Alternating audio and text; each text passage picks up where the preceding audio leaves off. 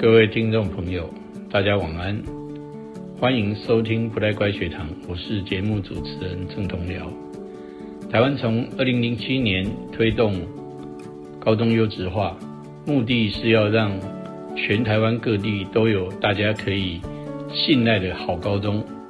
十年来，高中优质化最重要的推手是师大的陈佩英教授。我们今天特别邀请他来谈一谈这十年来的努力、跟成就以及碰到的问题。欢迎收听不太乖学堂。在这里，你可以快乐学习；在这里，你可以勇敢逐梦。请听我的天空，我的学校。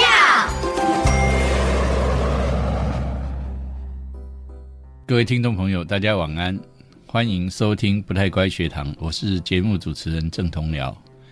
今天晚上我们非常开心访问师大的老师陈佩英陈老师。那陈老师他不但在师大教书啊，这些年对于教育改革更有深度的亲身参与啊。那其中他参与一件非常重要的事情，就是推动教育部的高中优质化方案。我们现在先欢迎。啊，佩英好，主持人好，各位听众大家晚安。啊，佩英，我们刚说高中优质化啊，你从二零零七年开始呃主导这个这个计划，那能不能跟大家说明一下高中优质化？大家耳熟能详，但是实际上在做什么？这个因缘要算是郑老师陷害的。我们那时候其实也啊回国没多久。嗯，也参与了一些当时候的改革，比如像友善校园等等。那后来就在一次的机会，那郑老师因为有别的嗯重要工作要做，就找我去谈，说有没有可能接下高中优质化。当时其实对嗯，当台湾的呃基础教育只有自己从小到大到大学的学习经验，可是至于怎么样，呃，学校是如何情况，我其实不太了解。但也是因为是年轻，所以。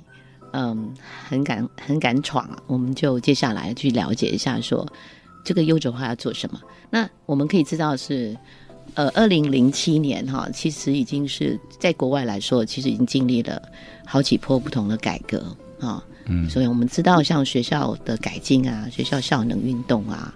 还有九冠，当时有九冠，那海外其他国家也差不多这样。嗯，那高优冠，对对对，所以课程改革会变成重要的一个。一个政策工具用来去改变我们的教育的目标，哦，人才培育这件事情。所以当时候其实高中还是未升大学啊，所以只有升大学是应该是唯一也是最重要的目标。所以那时候高中优质化，如果要想要改变他的体质啊，或是我们讲像现在到现在改变他的教育目的或目标、课程教学做法，其实不太容易。所以他需要一点长时间去耕耘。是，那从一开始我们就先第一期程哈，我们就九六到九八，也就二零零七到零零九嘛哈。零九对对，那我们叫第一期程是基础啊，稳固基础的发展，那我们称之为行政动能 （capacity building），比较偏向于学校的行政领导那一块。是啊，要用计划去形成一个 PDCA 啊，我们讲的一种循环啊和自转的那样的。呃，怎么样透过计划来去带动愿景目标的重整啊？去了解学校该往哪个方向去，是不是应该有不只是卫生大学的这样的一个教育目标？嗯，所以前三年我们称之为行政动能，把这个重点放在自主管理啊、愿景目标的设定啊、学校校务的发展如何朝哪个方向去，所以它有点像是组织学习的那个那个面向是带入。那第二期程我们。就称之为是社群动能，也就老师必须要参与这个计划，透过社群，就是老师的专业学习社群，作为申请的条件之一。这个其实是一个当时候其实是一个困难，因为大部分来说，我们的学校行政能不要动用到老师是最好的。嗯，行政行政教学一直有一个鸿沟在。教学会认为，老师们会认为，行政是为了做业绩，啊，为了或是为了校长垫当垫背啊。校长每次有校长的一个评鉴啊，校务评鉴的话，就会看做了些什么。那所谓的亮点通常是很多的活动。嗯所以早期一期层，我们也看到学校的惯性，大部分是推了非常多的活动，对演讲啦、各种营队呀、社团呐、嗯，比较热闹一点。热闹热热闹，但是并并不会进入课堂里面去。嗯嗯，所以课程跟教学是能不动就不动，就少数有一些老师是很想要创新，那借由这个计划得到一些资源，嗯呃，经费啊、资源、空间等等正当性，那可以做一些尝试。比如说重症高中，台北市立嗯重症高中就很明显，就非常善用这样的计划，嗯去让学校不只是在行政上革新啊，或者进行组织学习，那他也培养了很快透过各种社群培养一批批愿意投入课程教学创新的老师。那我们第二期层就把它的难度拉高，这样老师参与社群嗯作为条件。那当时其实有很多校长是反对，因为对他们而言那是一个挑战。可是我们后来因为得到当时候的中部办公室的一个支持，我们就把它这个方案的内容就申请的资格做了修改。嗯，这是改革的深水区啊，对呃还还没还没 还还不够深还不够还不够，那那个是只是扰动。嗯我们说它是个扰动。那在扰动过程中，不能只要求，我们也就提供了呃 workshop 嘛工作坊。嗯那工作坊里面，我们其实也参考了不同国家的做法，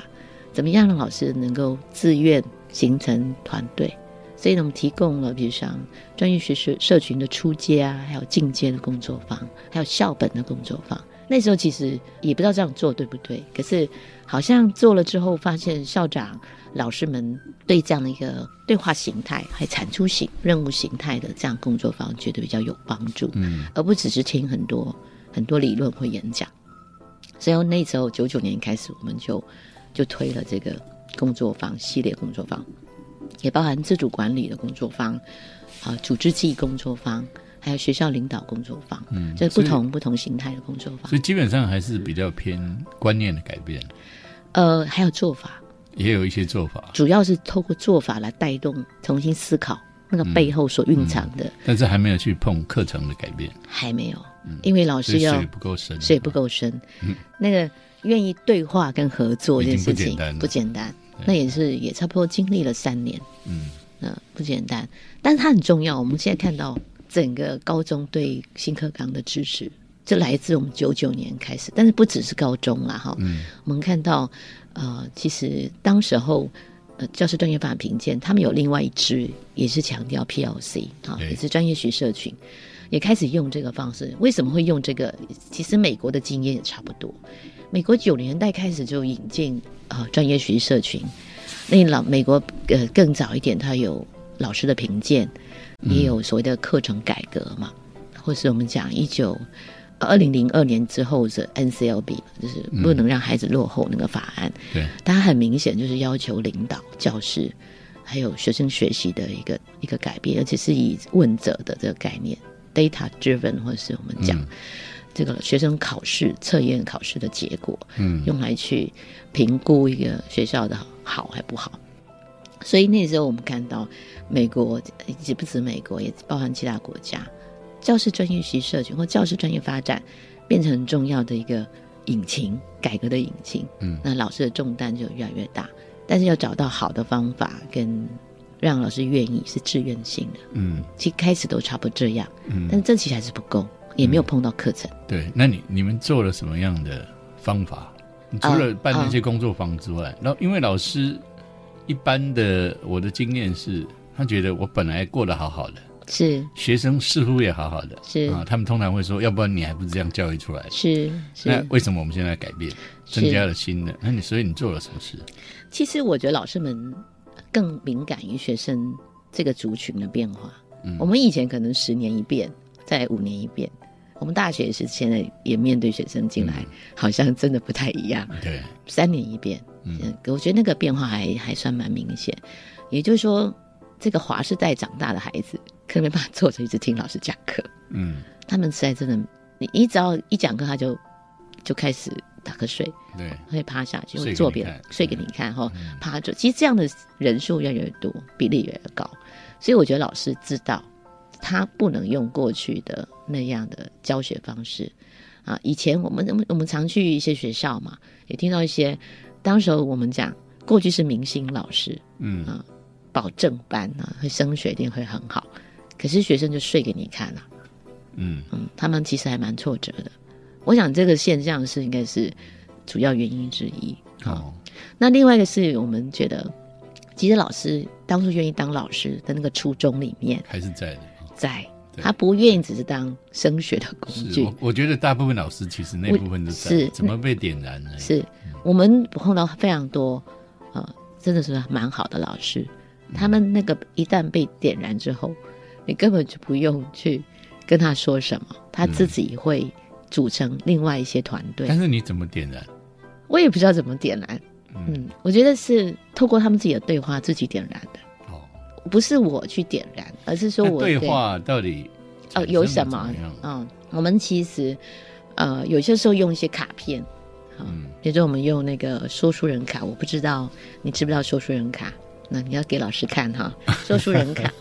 那说书人卡里面其实呃还蛮精致的，它的图片，是。它图片里面会引发 storytelling 啊，就是它会引发你内在的某些感受。啊啊啊那种。对，比如我们问个问题说，你说你觉得现在学生，你对学生的感受是什么，嗯。或你对学生的期待是什么？嗯。啊，透过那个图片，他会挑一张图片来跟你说，那个我看过。对。那他说的时候就很深哦，啊，不是表面那种学生乖不乖的问题，里面有他的期待，有他这个作为一个老师这个责任或期待或期盼或目的，是在那个对学生图像的描述里面会出来。嗯这个会引发那一个人讲、两个人讲、三个人讲，不管哪边的老师都一样。因为我这件事情用在华德福的老师，嗯嗯，讲到都会掉眼泪了。对的对，所以那个是会引发，所以那个引发初衷其实是透过每一些媒介，透过对话的方式，透过感受性的引发或是故事，那他们自己会彼此形成一个流，然后在里面他们自己会自己点燃自己的。嗯对，所以已经并不是我们去用讲述或是提供了什么漂亮的理论嗯来点燃，而是他们自己的经验跟那个内在的那种初衷，自己彼此去把它共鸣出来的。好像跟所有的修行都一样，其实内 内在都具有了。我觉得是哎、是。其实我我觉得我们老师其实有很多真的蛮不错，嗯。是这个环境制度跟教育的本身的目标哦，它的竞争的方式、资源如何共享等等那些，是影响到他们嗯。某种我们讲的是教学的行为哦和教学的作为。这样听起来，进入深水区就理所当然了。嗯。接下来你们怎么做？呃，接下来我们其实第三期层的时候啊，我们就希望是要透过课程啊，是就是课程的一个深耕或创新。那这个时候，因为我们一百年确定一百零三十二年国教要实施嘛，哈、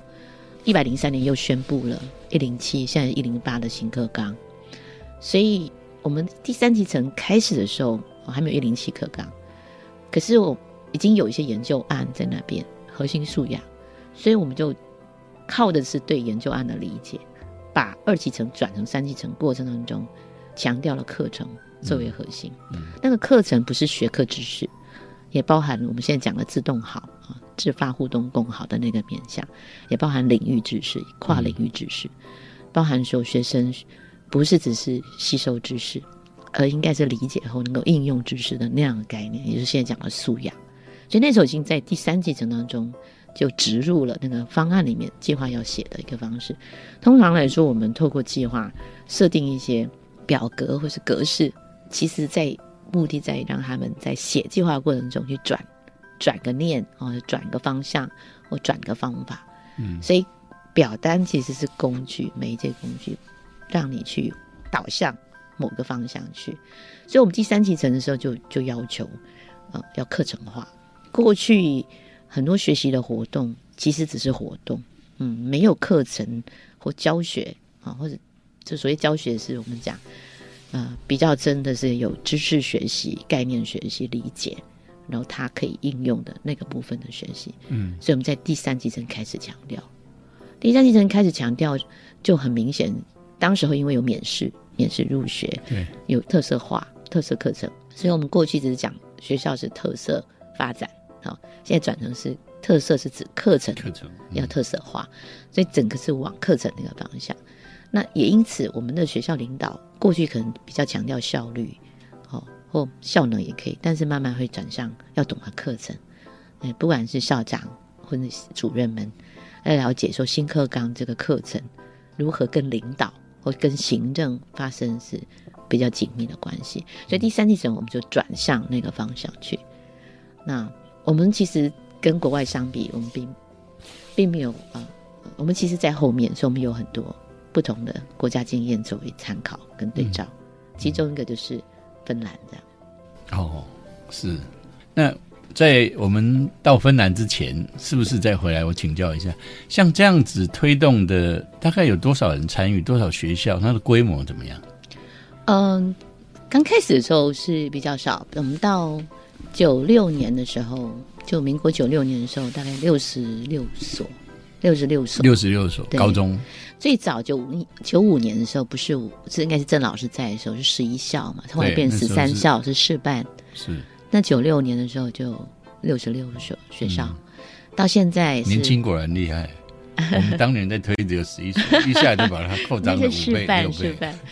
我们其实刚开始的时候还蛮严格的，嗯，在审查上面，对，大概有一半不到一半通过率。对，那后来因为越来越逼近十二年国教，还有新课纲，尤其到新课纲之后，根本就没有说所谓哪个学校不参与这件事情。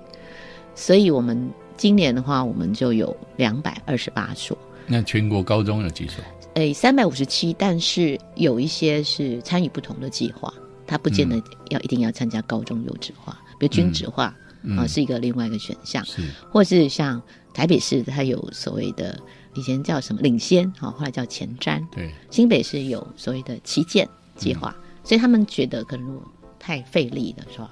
那可能就选择一个参加就好，这个是其中一个原因。你刚刚说的，像第一批十一，后来变六九，后来变成两百多，六六这些都是持续性的吗？还是这个学校嗯可以申请一下子，然后下一个阶段其实它又的确是散了？的确是，但是通常他们呃停下来不愿意参加，总是有一些他自己学校内部的理由。嗯。啊，比如他碰到了校务评鉴，校务评鉴对学校来说是个大事情，嗯，他可能会觉得，或他有参加高战计划，或他有很多计划的时候，他觉得是不是做不来。就做不来，因为因为对他们而言，一个计划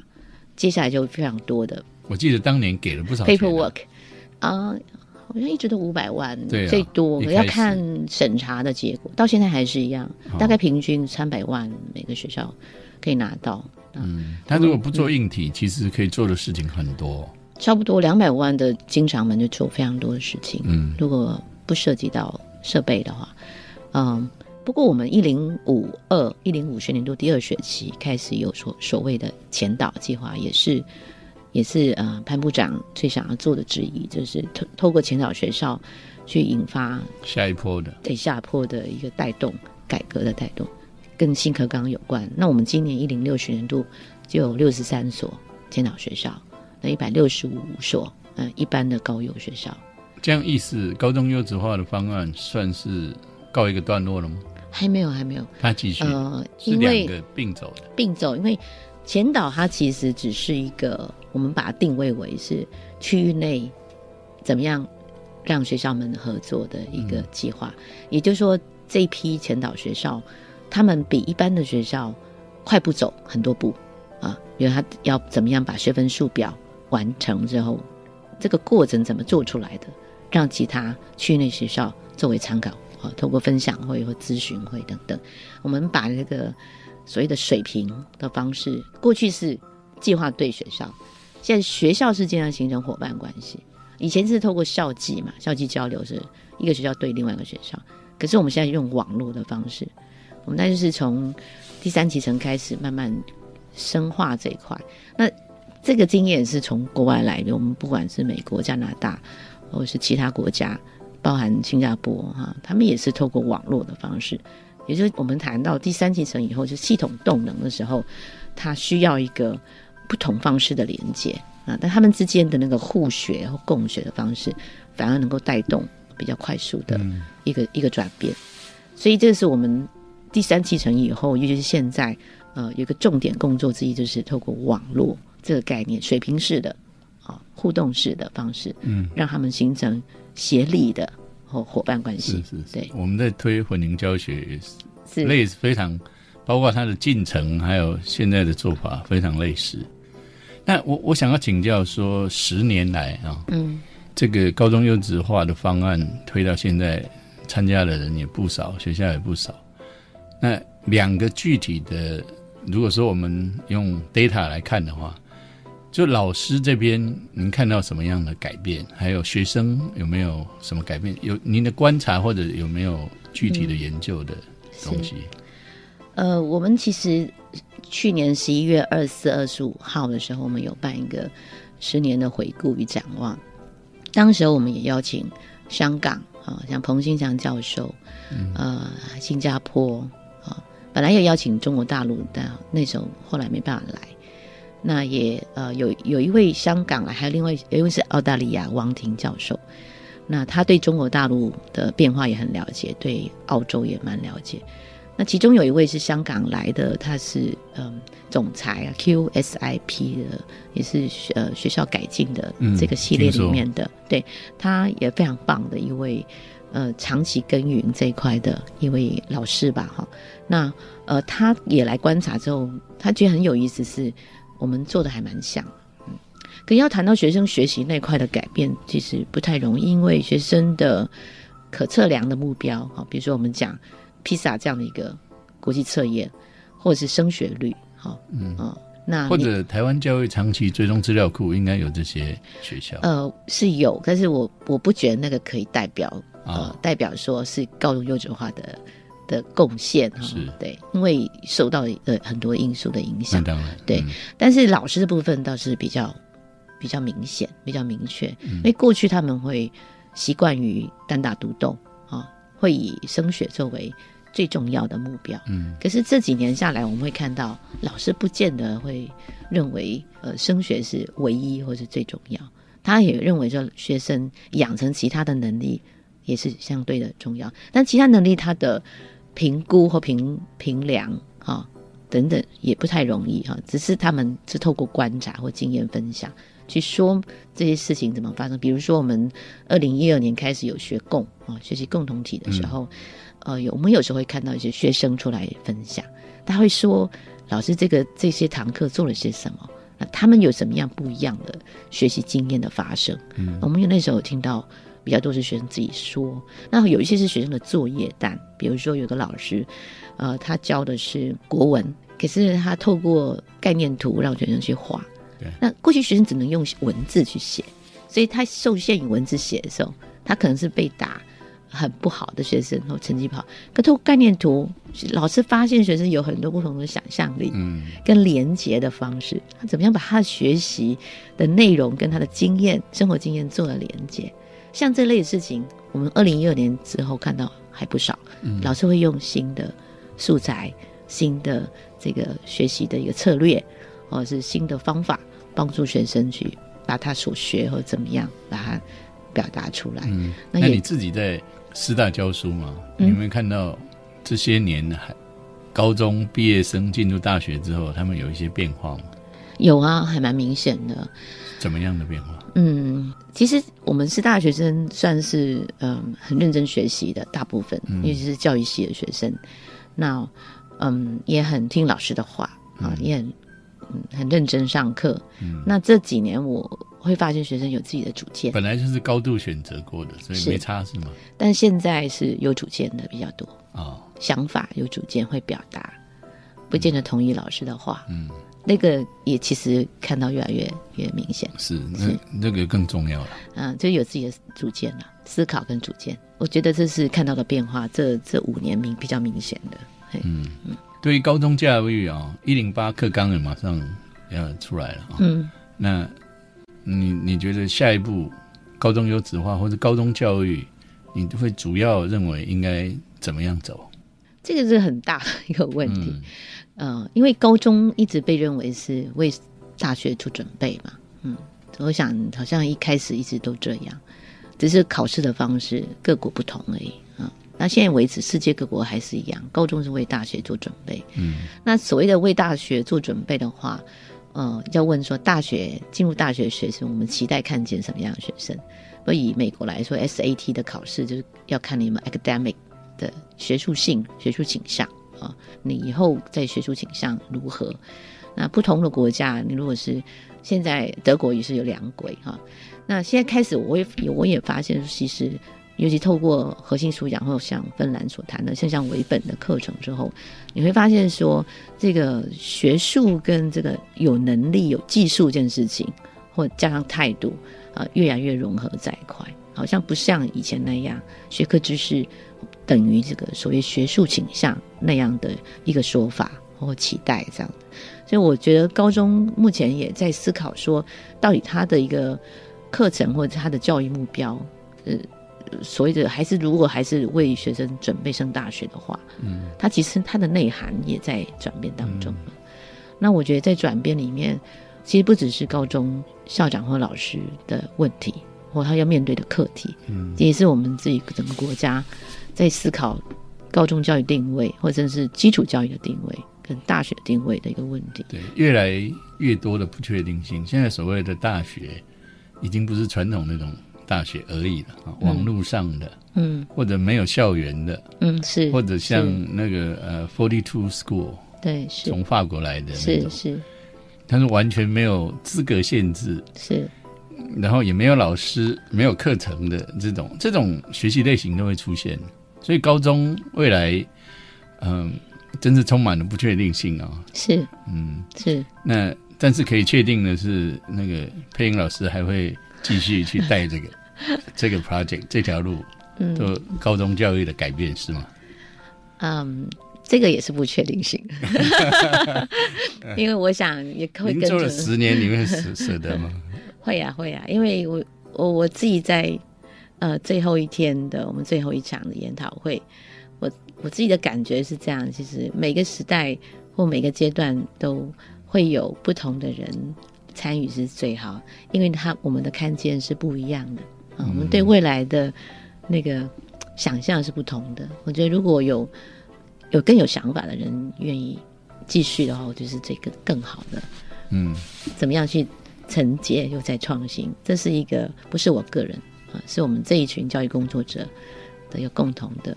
一个愿景跟责任吧。哦，可以说一下现在你们的团队还有哪些人积极参与？啊、其实还不少，但是目前因为整个转向，我们目前呃在以前岛为主轴，我们还有五区的区召集人，哦，在不同的，比如北部有薛雅慈、陈玉娟啊老师啊，中部有洪文柔、林国珍老师，南部有钟卫奇教授。我们一直以来都有是全国性的、是，全国性的一个参与，就是比较年轻，呃，跟我差不多，跟你差，嗯嗯算中你年了已经从少年 迈入中年了。已经中年。好，我们刚刚聊到高中优质化，那在过去你推动高中优质化的时间里面，也出国到芬兰四趟，嗯，那其中还有半年是在那边是的，消凉，很冷。那那里很冷，一定是消凉的。嗯那谈一谈您对芬兰教育的观察，好多人都认为芬兰很厉害啊，你觉得呢？嗯，我第一个印象他们觉得他们不厉害，嗯，我看书也是这样。是，嗯，好奇当然是因为他们不考试的学校，呃，学国家哈跟学校，可是竟然你是说包括进入大学也不考试？他们考试是唯一唯一最后一场的考试，就嗯是高中的毕业考嘛，嗯，那是欧洲传统一直都有的嗯一个高中毕业考，嗯，可是平时真的所有的考试，嗯，不像我们那样考试，他们还是有，但不像我们那样的方式的考试，嗯，所以第一次去的时候是接触到是一个研究单位，啊，他就他就不以为然的这样说，嗯，那不是他们所关心的，大概只有我们这外国人来才会关心的事。那后来觉得应该要深入了解，就是有一种反差这样子。反正反差是他们不认为那是对他们也是一个荣耀或是很重要的事情，所以我们我就决定二零一四年就是申请科技部的一个研究，就是嗯我们就过去，那过去在那边就可以访谈到比较多的老师、校长，嗯、他们的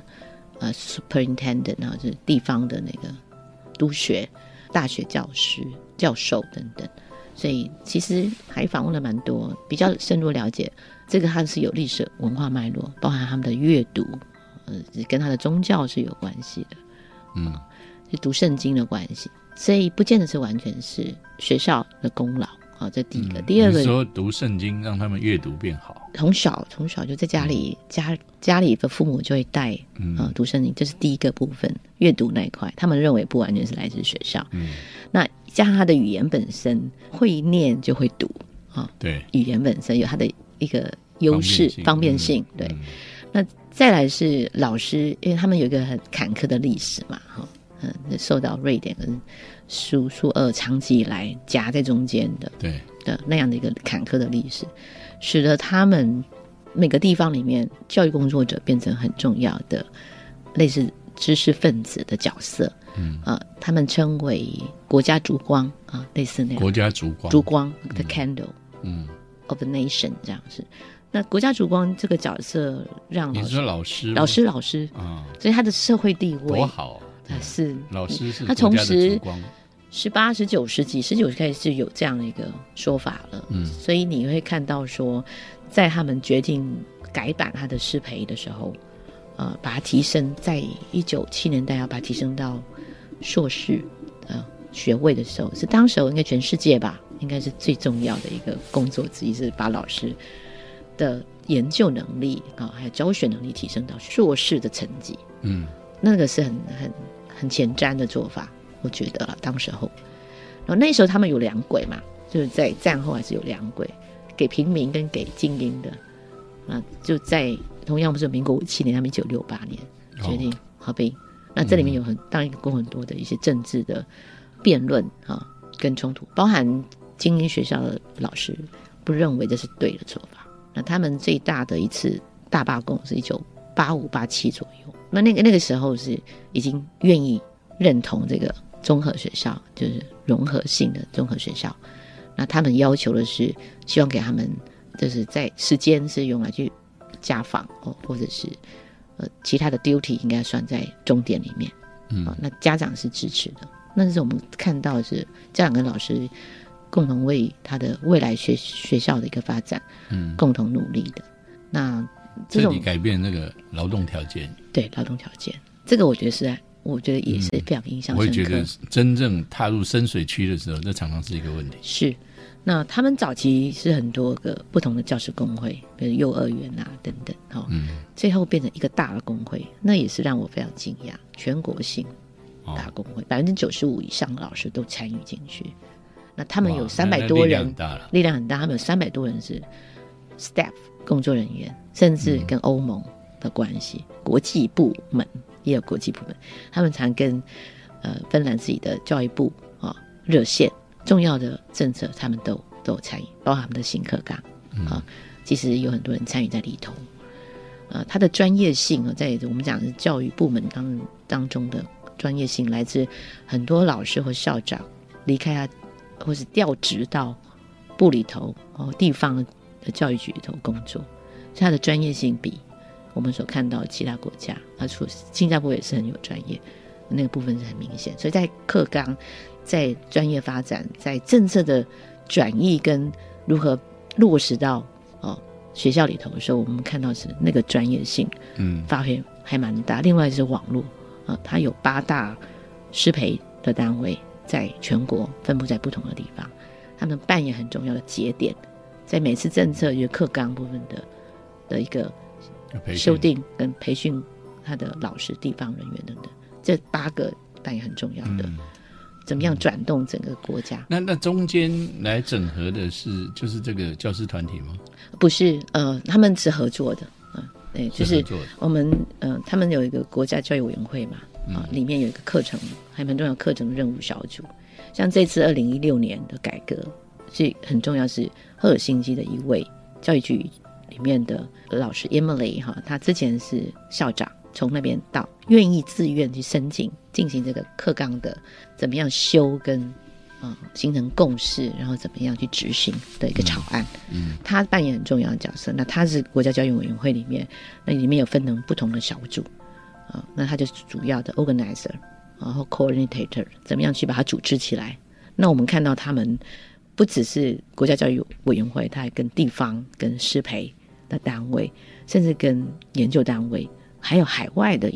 的人。比如我那时候去的时候，刚好碰到他们有一个叫做比较属于开放性的邀请，包含在芬兰的一些研究者，或像我这样的人，或是大呃博士生，他也都可以来参加。那他们是是关于全球教育的素养。嗯，那来自不同的人就参与不同的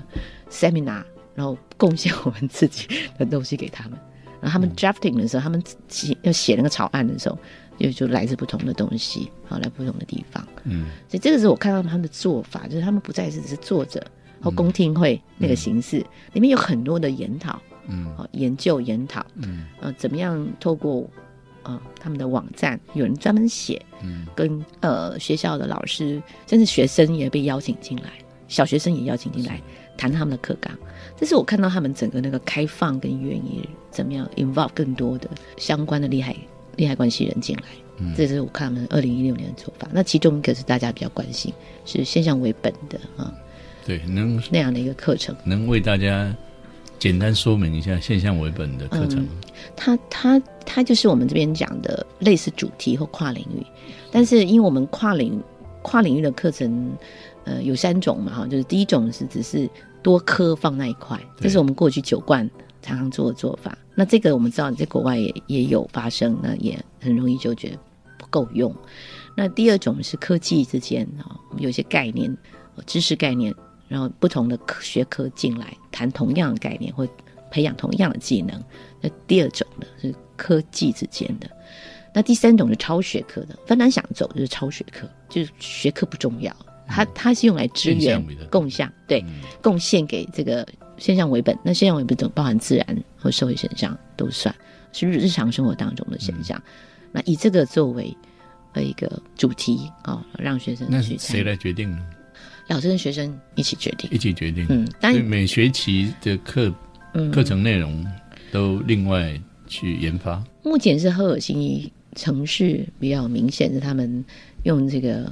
有有比较明确的规范，他们其实还在探索当中啊、那做法其实很很多种，嗯，通常是比较是以一个议题或主题嗯作为出发，然后老师会跟学生谈啊，嗯、一些问题和方向。嗯，其实台湾像诺瓦，他们从幼儿园对对到国小，今年已经开始国中部，是主题式教学做得是是非常好。对，是我知道，嗯对对，但是在我们讲高中阶段和国中以上的，它比较多一点是，除了主题会带出学习活动，它那边比较有比较多是我们讲是某些概念在里头，你要学就是社会建构的方式，学会那个概念，然后怎么样应用到去解决问题。嗯好，我们看到其实是其中一个是这个样子，那他们其实还在探索当中，是对，嗯嗯对他们也许可以来看看台湾的诺瓦啦，还有开平餐饮学校，其实也做得不错。和平国小他们今年算第二年了，对，其实他们也做得不错。嗯嗯。好，那您看到呃芬兰的经验，呃，也深度参与了台湾这些年，特别是高中教育的课程改革啊。你觉得芬兰的经验对于台湾未来有怎么样的启示？你觉得可以做的？刚刚听起来有的是整个社会脉络，他们文化似乎不太容易去 copy 啊。但是有什么东西是我们可以参考，在现在台湾的脉络发展到这边，我们可以学的？哦，我觉得，嗯，如果可以学，或是可以怎么样重新思考的话，那就是就是我们怎么样让老师愿意说去思考教育的一个本质或目的，他为什么要加入这个教育工作？那他的工作如何影响到他学生？那我们的课程或教学到底提供出来的那个学习历程，对学生而言它的重要性是什么？因为其实跟老师我在问这样的问题。他们会觉得是先教育一个人，才教他的学科知识。那我觉得这一点，我们老师是可以办得到的。嗯。啊，我们老师有百七成以上的也是硕士毕业啊，嗯，全国性全国性的啊，对高中特特别明显，七成以上是硕士毕业的，所以我觉得我们有这样的能力，有这样的条件，对，可是老师们为什么愿意做的事？就会回到我们刚刚讲的是，这件事情是一个价值目的，呃，重新思考跟课程教学跟学生学习跟他的未来之间的到底有什么存在什么样的关联性？那当然不能只光靠老师，呃，学校的我们的政府或是教育部国教署提供什么样的劳动条件，刚刚讲的或其他的资源，它它变得非常重要，很关键。那高中优质化或前导，只不过其中一个很小的能够提供的资源跟资源。好，非常感谢飞英老师今天的分享啊、那你这些年跑了全台湾这么多的高中，因为我自己也曾经略参与过，我知道那这样是那是非常非常辛苦的，跑那么多地方啊。所以你算是我们高中啊、学校转型非常重要的烛光。嗯，很感谢你今天的分享，也谢谢你这十年的努力，谢谢。谢谢主持人，谢谢听众。